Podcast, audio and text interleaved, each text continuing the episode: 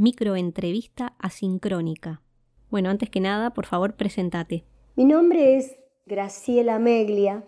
Yo vivo en Totoras, es una pequeña ciudad de la provincia de Santa Fe.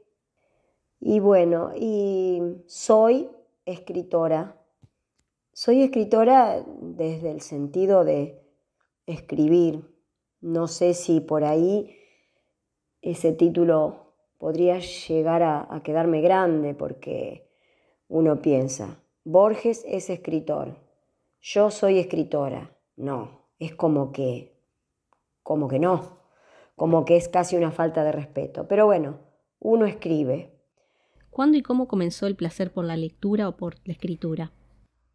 Yo soy una persona que escribo desde, desde siempre, desde, desde que aprendí las primeras letras, que ahí fue que comenzó el placer por la lectura, porque yo tengo 67 años y sin embargo aún recuerdo mi fascinación ante los troqueles con letras y la fascinación que me producía formar sílabas, palabras. Eso era antiguamente en primer grado.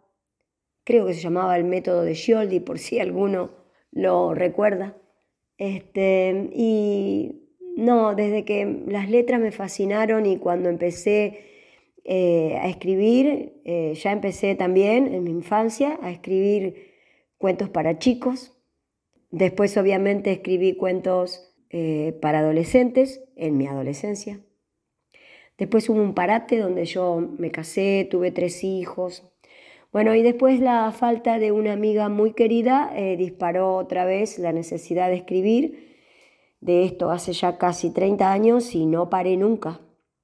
No paré nunca de escribir todos los días.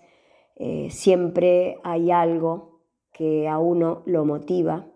Quizás sea un algo repetido, común a todos, pero siempre uno encuentra una manera diferente de plasmarlo en la escritura. ¿Cuál es tu género literario preferido a la hora de leer o de escribir? Mi género literario preferido es la poesía.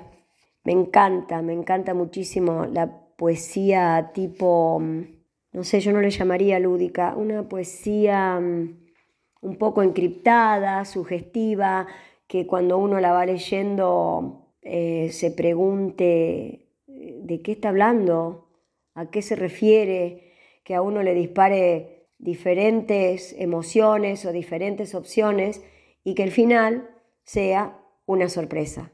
Por lo general escribo más o menos así, en ese estilo, de tener una, sorpresa al final de la poesía, eh, obviamente que utilizo muchísimas metáforas, muchísimas. ¿Tenés algún momento o lugar preferido para leer o escribir? Y el lugar y momento preferido para leer o escribir yo diría que es permanente.